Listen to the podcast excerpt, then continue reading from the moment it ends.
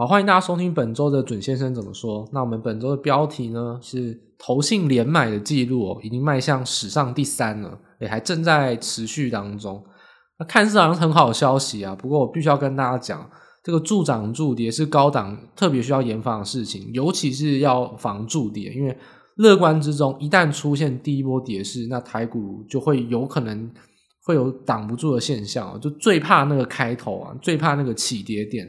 现在都只是因为还没有发生严重的事情，所以看似好像还活在一个比较乐观，然后台股世界强的氛围。但是这个国际的趋势已经有点挡不住了，所以要特别的小心。那我们在音乐结束之后呢，就开始今天正式的内容节目。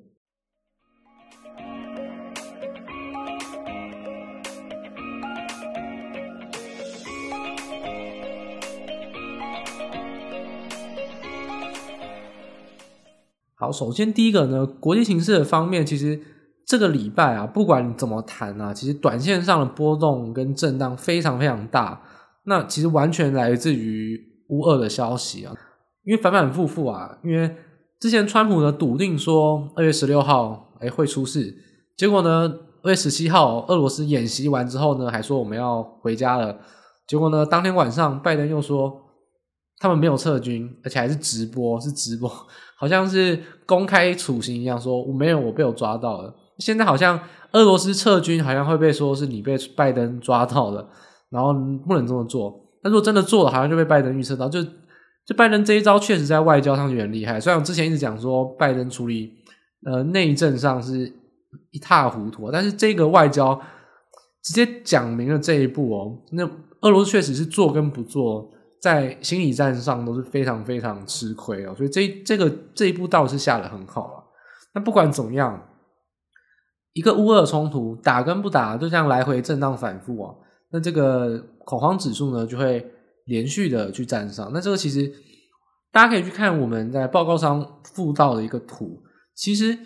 我不知道大家投入股市够不够久？那其实在我初入股市哦，就是还。根本就还没有投资经历，有就是模拟投资的时候，很早期的时候，其实当时我就有听过一个说法，就是说美股啊，只要恐慌指数超过二十，然后你可以随便设啊，十八、二十随便超过一个接近这个数字啊，隔天马上放空，哎，通常赚赚钱，这个通常是赚十次，然后呢赔一次，那赔一次会赔大的，所以如果当天进场没有马上跌，那你隔天就停损，所以这也是一种操作策略。那其实这个操作就是说，只要是 VIX 突破二十啊，那立即就是反手做多，就直接说，因为市场上总是缓涨急跌嘛，那这个跌的过程之中一恐慌，其实跌中马上就有反弹了，所以反而出现这种急跌，往往是落底讯号。就是在疫情爆发之前啊，常常很多人会去用的一个操作策略，尤其是短线上的策略。那自从疫情爆发之后啊，第一个疫情是一个非常严重性的利空。所以这个不是短线的利空，所以 VIX 是下不来的。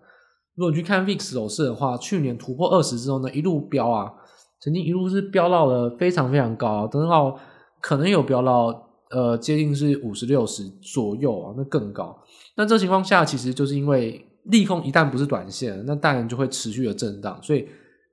刚才所建立的前提就是说，如果你真的要操作这个 VIX 的策略，那就一定要在短线的利空情况下去。抄底啊，等于说就是抄底的一个动作。那还有再加上泛资金泛滥哦，等于说游资在市场上短线交易哦。因为大家知道，其实去年两年为什么涨很多，就是因为钱很多嘛，一直用当冲跟这种短线交易去推，股价才涨得很快。所以其实这种股价涨得很快啊，其实你就要反过来讲，报酬很高，对应到就是风险很大，那波动性一定会反映在 VIX 上面，所以。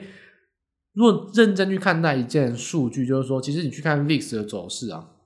在疫情爆发，然后随后呢，加上资金泛滥之后，其实 VIX 虽然有跌，但是都一直没有跌到二十以下，是从来没有。之前我们是讲说突破二十，隔天马上去做多，但是疫情爆发之后，一直到二零二一年的三月哦，是不曾跌破过二十，是不曾，所以完完全全是以前的天花板变成现在的地板。那一直到三月之后，那时候疫苗已经打了大概十趴二十趴，才开始回让市场上意会到一件事情，就是说有疫苗了，疫情确定是可以可以慢慢慢慢解决的，至少是不会更差。才让这个 S M P 五百的 VIX，就是我们冠冠称叫 VIX 啊，但其实 VIX 是指波动指数，就是隐含波动度，但它其实对应到像某一个商品的隐含波动度啊。通常我们说 VIX 就是看美股，美股就是看 S M P 五百。那 S&P 五百的 VIX 一直到去年的三月之后才回到比较常轨的状态，就是说超过二十应该是短线恐慌，多数时候在二十以下。那现在这个时间点哦，就此时此刻现在这个时间点，VIX 在一月十八号，最多等于刚好是一个月之前哦，突破二十之后，从来没有跌破过二十，所以不不管是包含说意会到说可能三月要有升息，或者说缩减购债。包含到现在乌俄冲突一直一直延长这个 VIX 的走势，要告诉大家一件事情，就是说，如果 VIX 站上二十超过一个礼拜，基本上都会是蛮严重的一波下跌，而且一个月都没有站回跌破二十的话，那美股这一波就可想而知是非常惨。所以，其实这个利空等于说，这个利空一定不是短线利空，因为持续影响，那它才会让 VIX 一直维持在二十之上。那反过来就是说，我们之前讲了嘛，这个疫情所造成的 VIX 在二十之上，到什么时候结束？到疫苗已经打十趴二十趴，确定说疫情不会更惨，然后才结束。那如果现在担忧的事情，最核心的利空是通膨，供给面的通膨跟要紧缩式的收紧它的资金政策，那等于说，直到通膨又回到我们上礼拜主题，直到通膨缓解之前，否则这个市场上可能不会有给你好脸色看。所以这是为什么要担心，就是说这个利空哦，不要觉得说哦跌了跌了已经跌了，所以呢要准备去抄底。问题没有解决之前，没有叫做抄底啊。那事情就是说，如果你问题没有解决之前，那你的经济可能会衰退。我是真的没有在夸张。如果假设啦，如果这个美国政府真的摆烂，那摆烂到两年后才大选的话，那真的这个问题延宕两年，那不要怀疑世界经济真的会衰退哦。所以。当然，美国政府也，我们说拜登很蠢，但也没有蠢到会摆烂的地步啊。至少他还是做了一些没有什么用的决策，那至少还是有在做，或不是让不至于让那个情况太恶化。所以说，现在这个来看，核心的利空就是通膨，然后费德的动作看起来，因为会议纪要刚好公布，这礼拜公布，就是真的觉得费德还是在做善意的谎言，我就是觉得非常非常夸张。到现在已经到了。三月之前哦的最后一次会议纪要，你还是不去讲明到底你的政策是什么，这就会造成第一个让交易员会觉得费德没有搞清楚状况，你到底是真的笨还是假的笨？真的笨，搞不清楚状况，那对应到我们刚才所说，那就是事情没有解决，持续拖延下去，这个伤害是无限扩大，没有叫做呃叠够的为止哦，因为那个伤害是会持续扩大，因为没有解决。大家认为应该是费德就是假的笨，就是我们一直在抨击的。从去年一直讲的，相信华尔街比较相信费德，因为费德一直在说善意的谎言。所以费德如果到现在这个地步还在说善意的谎言，那很容易造成一个现象，就是说你都不讲清楚实话的话，那你就会带给市场上很多很多惊喜。那这个惊喜通常啊，我们都知道，接下来如果要缩表要升息，这个惊喜往往是负面的，那市场上就会用很多急跌来反应。所以。当然也没有不行，只是说这个急跌市场上你自己能不能接受是一回事啊，所以这个就是大家要特别小心哦。不管费德是真笨还是假笨哦，那所有状况你都应该要考量进去，不是一个对于市场可以绝对乐观的一个现况。那还要谈到就是说，其实补充一个数据，就是说，其实我们刚才讲供给面通膨嘛，不外乎三大元素哦，就是你到现在还搞不清楚通膨在通膨什么，那太夸张。供给面通膨。所有你的制造商会用到什么东西？你的成本有什么？运价这是最早开始涨的，油价每个运输包含运价也会叠加在油价上面，但是你的油价也是会反映到很多原物料上面。还有第三个就是劳动成本，就是薪资、劳动参与率跟失业率，这个是很值得来探讨的。大家也可以去看我们报告上面的一个数据，失业率是不是很低呢？失业率已经快要回到疫情前的低点了，已经快要了。但是这个失业率是大有问题哦，这个是一个假象，因为失业率是来自于愿意工作的人之中有谁找不到工作还是失业率，但是劳动参与率很低，代表说很多人是根本连工作都不愿意工作，那这个就是很大的问题，因为如果你不愿意工作的话，你是不会被记在失业率里面的。简单说，如果今天台湾啊就只有两个人要工作，那两个人都找到工作，我们就业率就是百分之百了，因为大家都不想工作，大家都很有钱的话。那失业率就跟就业率就是这样子来算的，是你要愿意工作，然后愿意工作又找不到工作才是失业哦。如果你不愿意工作，你又不去找，那是不纳入失业的。所以劳动参与率很低，是现在失业率很低的一个主因，不是现在这个失就业状况真的恢复到过去哦。那那个失业率的计算啊，当然息息相关。不过我们从劳动参与率来看，我们跟疫情前到底差了多少？疫情前大家都一直维持在六十三趴出头的一个数据。那如果以这样相减来看，现在最新的数据跟疫情前相比的话，劳动参与率大概美国啊低了百分之一点二。那实际上因为有高龄化，就是所谓的退休年龄嘛，年龄的影响，再加上这一波资金泛滥，有很多人原本就可能已经有个。十几二十万的美金砸去炒房、炒股、炒比特币、炒 NFT，有可能你只要原先的资产够大，翻个两三倍，就有可能让你不想工作。所以有很多人也是因为资金泛滥，所以赚了很多钱就不想工作，所以他劳动参与率也很低。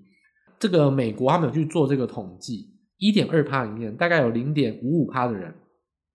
是受制于高龄化跟资金泛滥，就赚。等于说已经赚满了，赚满了，已经赚翻了，所以不想工作。只有零点六五趴的人是真的因为疫情离开工作。那他离开工作不愿意找，为什么？因为有可能他是因为现在政府一直发失业补贴，所以不想找工作。因为有些人是要干嘛？他整天都在去炒比特币啊，去玩那个 Play to Earn，就像是区块链的游戏。哎，打游戏也可以赚钱。坦白说，就是建立在资金膨胀的情况下。去投机啊！你不管以为自己在做事情，其实还是在处于一个投机的气氛做投机的事。所以，其实一百七十万人里面有一百万的人啊，其实也都是在这种投机的环境。只有真正七十万人是因为疫情啊或生理因素而没办法回来。所以，其实总归而言啊，这个劳动参与率啊，基本上是回不去了。那要怎么办？你运价已经涨翻了，然后你港口又没办法扩建，然后拜登还是不赶快把美西。排队的政策取消，那持续的塞，油价呢又受制于中东跟俄罗斯随时可能的地缘政治风险，然后呢一直维持在高档，全面涨一轮了，薪资最难调，你现在调升了，已经六趴年成长率，基本上薪资这种东西调升就没办法再调降了，全部都在涨，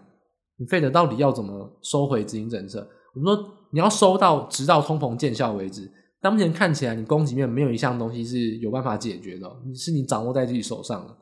那我觉得，其实对于费德来说，我觉得运价跟油价短线上真的很难撼动，但是薪资把就业人口逼出来是可以做到的。就业的供给只要够多，那整个供给锻炼的危机就会稍微下降，也会影响到运价跟油价。相对而言，供给的增多也会影响到。我们说供大于需嘛，那基本上薪资上调的成长数据就会马上下降，供给面通膨就比较有机会解决。美国现在唯一剩的一步路要解决，基本上就只有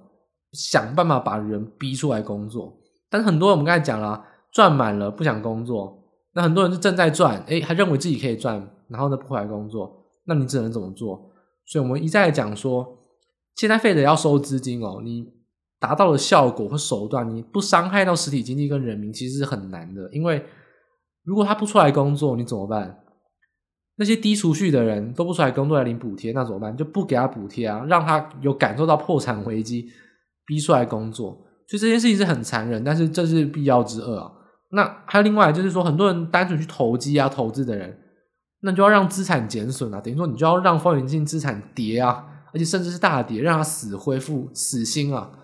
那你只有让急跌恐慌，让他觉得不是说靠这个赚钱哦，甚至说再这样下去有可能会亏钱，他只好赶快收手。那让整个市场降温，甚至他因为收手还需要去做工作，至少把还没有赚到退休金的人逼逼回来工作。所以为什么一直讲必要之恶？必要之恶，因为现在如果要让通膨解决，第一步着手应该是要把人逼出来工作。把人逼出来工作，基本上就是要让人民有资产减损的危机，然后补贴都不补贴，甚至是要让风险资产有崩跌的一些讯号，一两根也好，才会让这件事情有好转。所以，这个必要之恶就是从劳动参与来看，其实不管怎么样啊，怎么分析宫里面通膨，拿很多数据讲的都是一件事情，就是你不解决资金政策，再怎么做都没有用。真的要解决问题，要把人逼出来工作，因为运价跟油价你是很难以美国一己之力掌控的。所以这点还是后续啊，你可能会看到很多类似的东西，目的是为了要把人逼出来工作。那你可以想想看，你现在不工作可以赚到钱，那怎样会让你舍弃现在这个轻松的工作？回到你就是我们说苦干实干、脚踏实地的工作呢，其实基本上就是让投机跟投资的气氛要有所压抑，所以这点就是要特别小心的。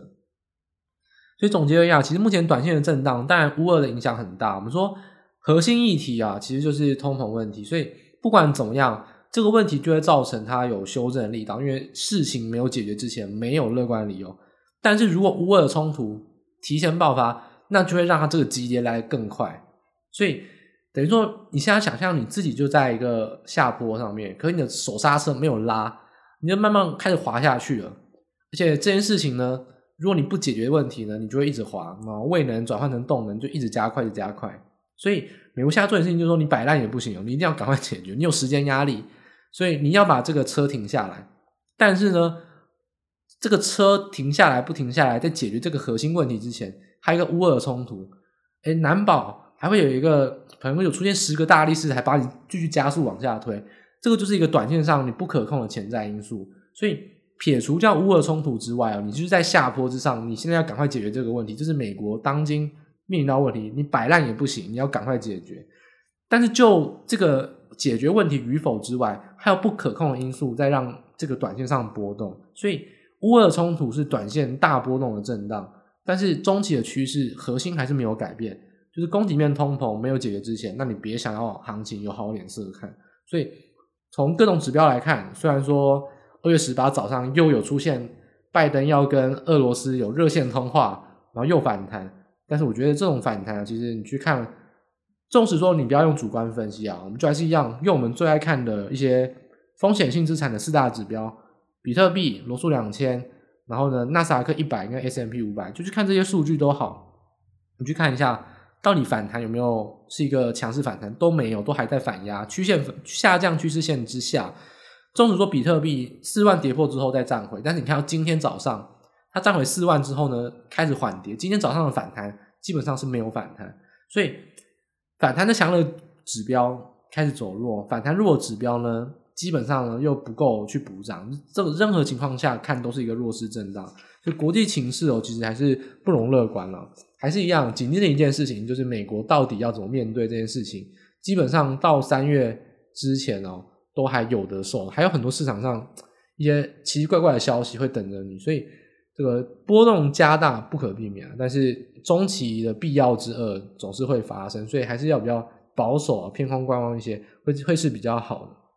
接下来到我们就是这礼拜主要讲的台股的部分啊，台股其实这个礼拜跟国际股市联动，我们说。还蛮就是可以上称联动啊，就大致上还 OK。其实跟我们上礼拜讲的是一样，就是说其实开市五天已经大概已经，我们说你请假嘛，那你赶功课补考也差不多补考完了，大概就进度赶上，所以其实可以跟国际有所联动。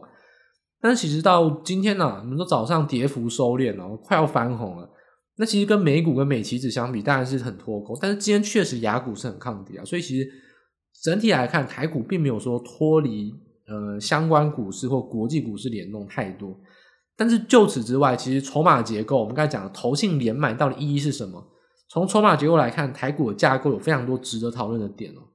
第一个就现在均线很强，但是其实台股撑盘归撑盘，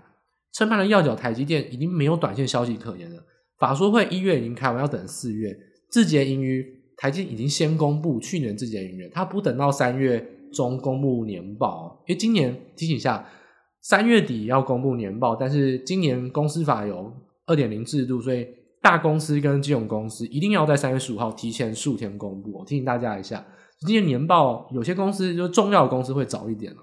那不管怎么样，台积电自结盈余已经公布了，然后法说也开完了，很难有产业上的利多，就是说台湾指数。抗跌抗跌，撑盘撑盘，那是因为先前累积很多台积电所贡献的东西，但是现在很难会有这个支撑的因素，因为外资要杀，基本上应该会杀真的。你看台积电 ADR 都知道，最近其实已经没有什么抵抗的力道，就是跟随着盘势走。所以台积电撑盘的力道，我觉得就像我们上周所说，台积电很强，所以不要乱空。但是经过这一周，我们说它会抗跌震荡，抗跌震荡之后呢，台积电就会有补跌力道，伴随着指数也比较有可能有补跌力道。所以这点是大家可以这样留意的，就是说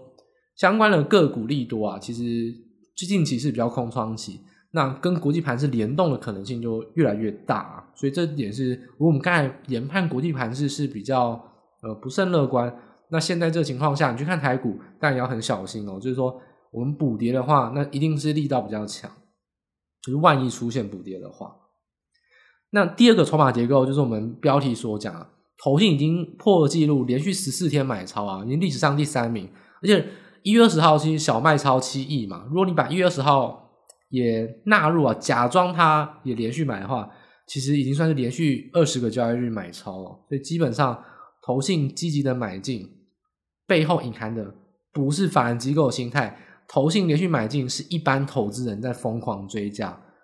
这是为什么？待会我们告诉大家为什么投信买，我们要说其实是一般投资人在追价，不是法人的心态，因为。投信，我们一般看法人的操作是看选股，但是进场买超、连续性买超，一定是一般人一直在疯狂拿钱去申购跟预期定额。所以进场买超的进场是一般投资人决定，钱给公司，投信只能决定我拿到钱我要买什么股票，你拿到钱不能不投资股票。所以买股是一般投资人的心态，投信能决定的只能有。我拿到钱，我要买什么股票？所以这点是大家要特别特别提防的点。投信的连续性买超，基本上反映的就是散户跟一般投资人在高档追价的心态，而且助涨助跌哦，投信尤其助涨助跌。那这种波动持续拉高哦，高档震荡哦，其实波动拉高基本上是很不利。只要不创高，那迟早都要破线了。所以。只有创高一条路哦，那所以基本上，如果你又很难违背国际盘势创高，那这种高档震荡基本上跌破年线可能是迟早的事。所以这种震荡下跌力道，随着这种投信的堆积的筹码，就是说一般投资人还在堆积这种筹码的话，其实相对而言，外资只要连续杀两天三天，因为外资基本上国跟着国际盘势操作啊，外资的力道，我大概预估啊，融资加投信加散户一个礼拜。大概就没力了，基本上一个礼拜就没力，甚至不用到一个礼拜，三天连跌三天你都撑不住的话，大概大家就放弃了。所以为什么讲助涨助跌？大家都想做短，大家都图价差。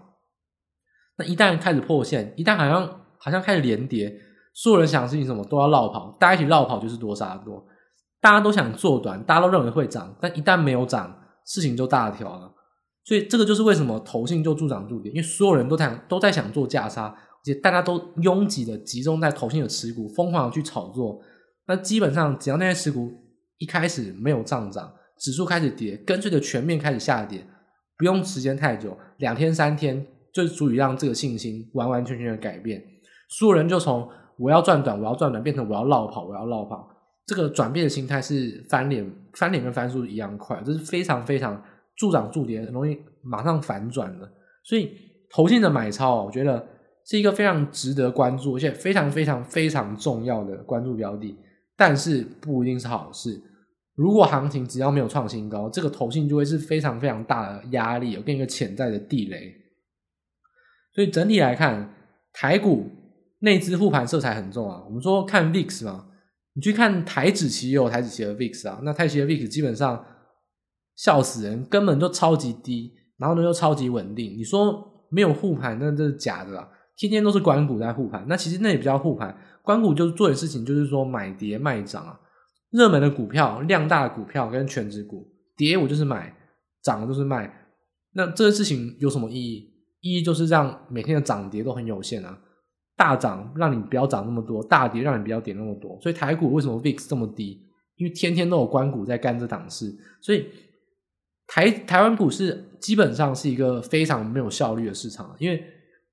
内资散户各怀鬼胎，然后官股明明是政府，又天天在那边做买卖的干涉，不让你涨，不让你跌，就是一直压抑这个盘势。讲是讲稳定啊，但事实上行情就是很难跟国际有所真正的联动，所以台股的 VIX 如果非常非常的低，但在近期也没有再创新低，还是有慢慢往上走，而且波动开始加大的话，要小心台股的波动加大，代表说因为关股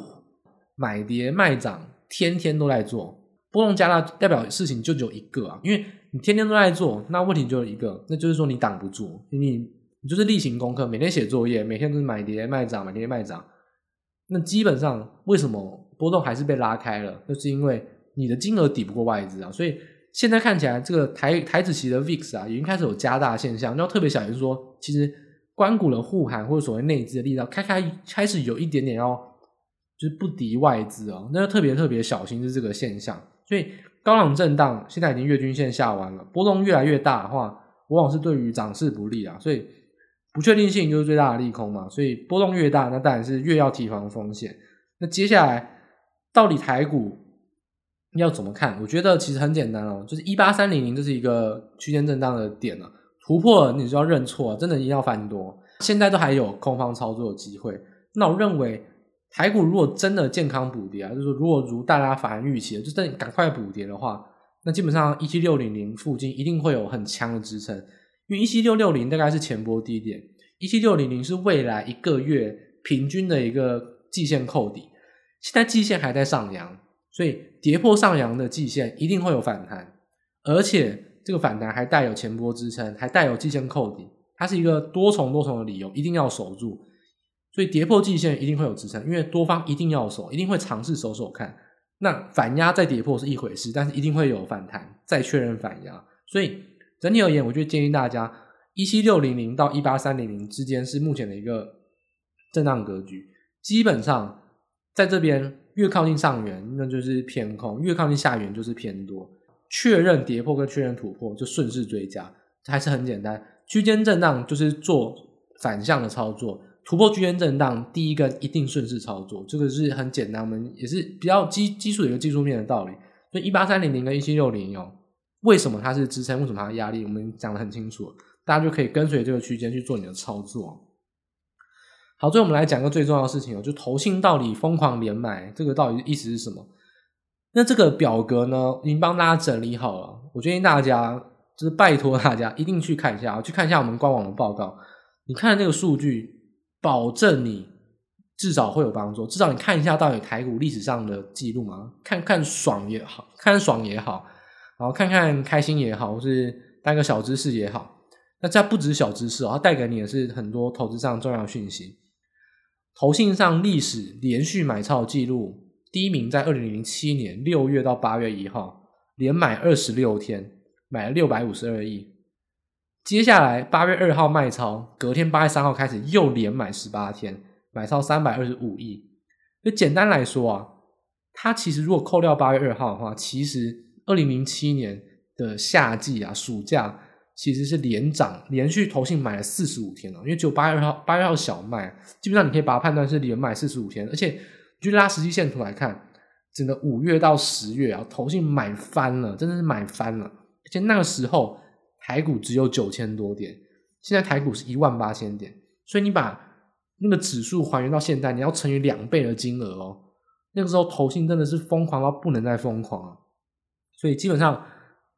那个时候是什么时候？二零零七年的夏季，就是金融海啸发生前，次贷风暴在美国已经发生。大家都知道次贷有问题，但是大家都不知道次贷会形成全球的大问题，那就是二零零七年夏季的一个现象。简单来说，我主观上认为，投信到底为什么在现在会连续买超？我觉得大家回归到一个重点，我们用逻辑来研判。你是投信的公司，请问你为什么会收到钱？因为一般投资人给你钱。一般投资人怎么样给你钱？两条管道：一、定期定额，定期定额你可以买个股，那就不计到投信里面。但是定期定额也可以买基金，不管是买 ETF 还是买主动基金都一样。所以定期定额创新高，这有一部分要贡献到投信，也是会连续的买超上面。第二个最主要还是主动申购，其实我觉得这就跟二零零七年有点历史重演。大家知道二零零七年在股价高档的时候，哎，为什么很多人开始去买基金？很简单啊，心态上，说不定在听这个节目的各位，你也是这个心态。大家觉得去年赚翻了，大家都知道哇，要升息，要缩减购债了，有风险。大家都觉得有风险，所以我要开始去买安全的标的。诶，我中小型股跟标股开始赚不到钱了，我要去买大型股。诶，高值预股成本比较便宜，比较跌的比较深，我要去买比较便宜的股票。所以你以为你在做风险控管，你在做保守的操作，这没有错。但是保守的操作。是保守的操作没有错，但是你还是在做追价跟买进股票看多这件事。但是现在是有高档震荡，而且有核心的利空。只要利空没有消灭之前，市场的容错率是非常非常低的，一有风吹草动都是跌破。所以你所谓高值率的保护，只是让你少亏一点，因为你本质上你还是在追价买股票，你还是在高档买股票，只是你是买的是比较安全的股票，那你还是在亏钱，所以。做这件事情，很多人都觉得说，我去年赚了钱，所以我今年做这件事情透懂嘛？我就是在做一个避险。抱歉，这不叫避险，你还是在做追价，你还是在做投机跟投资。只是你在做的事情是风险比较小的投机跟投资。只是说发生跌的时候可能会跌的比较少。真正的避险，在现在这个阶段，只有放空，或者是去做逆势上涨的东西，例如原物料期货。只有这件事情叫做避险，否则。你所有去买市场、买大型股，通通都叫追价，不叫避险。你只是在买一个相对安全、跌会跌的比较少、赚也赚的比较少的商品，安慰自安慰自己而已。所以，二零零七年回归到那个时空背景之下，为什么那时候开始投信连买？很简单，因为投资人，我认为那时候的心态还是一样。哇，次贷风暴好像要发生了，应该说美国发生次贷问题了，美国经济不好，全球经济一定好不到哪边去。所以很多人认为说，哇，股市已经要到万点了，很多人也有万点的迷思。当个那个时候，所以逢高我要赶快做减码，我要赶快转移到安全标的。然后呢，因为美股是美国发生次贷风暴，台股没事，所以我就继续买台股。结论上就是发生世界级的大型利空事件，史上最严重金融事件，全球通杀。那你买到的股票基本上就会跌到四千点，你们腰斩。那所以现在事情还在。进行之中哦，会不会跌一回事？但是大家可以想想，他心态是不是一样？去年买半导体赚，买 ABF 赚，买货柜航运赚翻了。这样讲真的是有点不太好意思。但是我真的必须说，去年你要不赚到钱，除非你做当冲或乱做，不然真的很难了。去年市场上赚这么多钱，至少你赚的比市场少也是赚。那我觉得去年这么好赚的情况下，很多人都会认为说啊，美国要升息了。但台湾通膨不严重，然后台湾看起来呢也相对来说疫情也控管得很好，所以呢一样又认为说是美国的问题，台湾会比国际强，尤其现在看起来台股又很强，所以疯狂去买台股，然后去买大型股，去买投信的标的，认为说我在买安全的标的，但事实上核心的利空是供给面通膨，就是影响到全世界，因为美国的消费跟美国实体经济。是影响到全世界非常非常重要，不管是从供应链、从消费者、从终端需求角度，都会影响到全球。所以一样，如果你把这个核心的利空当成是美国自己的问题，那你头就大了。美国的问题影影响到全世界，所以基本上现在担心的事情就是说，投信的心态还是一样，以为自己在做保守的策略，以为自己在做安全的事，但事实上你就是在做追价，只是没有这么高风险的追价。依然还是在做看多跟高档追价的动作，所以利空只要发生，扎扎实实的跌，泡沫只要一破灭，基本上就完蛋。就是我们刚才前面所讲，为什么投信需要担心？因为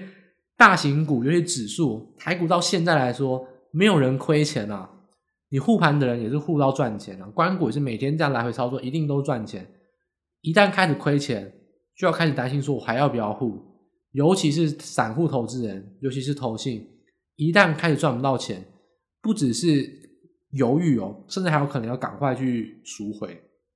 是说赶快去减码，新人多杀多。所以现在这个台股啊，你简单说就在等一件事情，要么创新高，让这个泡沫继续吹；要么就是发生一件短线上的利空，就让台股开始去补跌。那就只有两条路哦，所以我觉得。在这种高档情况下，我觉得补跌几率是稍微大，因为国际上的利空确实没有这么快缓解啊。应该说丝毫没有缓解。那显然还是要看美国到底要端出什么法宝。所以台湾如果基本上跟国际联动的话，那补跌风险还是相当大。所以我觉得，尤其这礼拜来看，台积电、联发科跟指数呃抗跌的空间已经相对的有限了。所以我觉得，已经全市场上只有金融股有撑盘的价值啊。全部的股票基本上，我觉得要杀外资都敢杀，所以要特别小心。就是说，外资如果真的狠起来去杀的话，台股是挡不住的。因为我觉得现在只有金融股有撑盘的可能性哦。台积电基本上没有利多了，现在看起来会该怎么跌就怎么跌哦，不会有特别偏颇的表现。所以台股接下来看待的方法就是说，其实你操作上。一八三零零到一七六零这个震荡区间，所以现在靠近一八三零零上缘，我会建议偏空。如果突破，那就只好认错翻多。那我还是认为是偏空操作，我认为是补跌。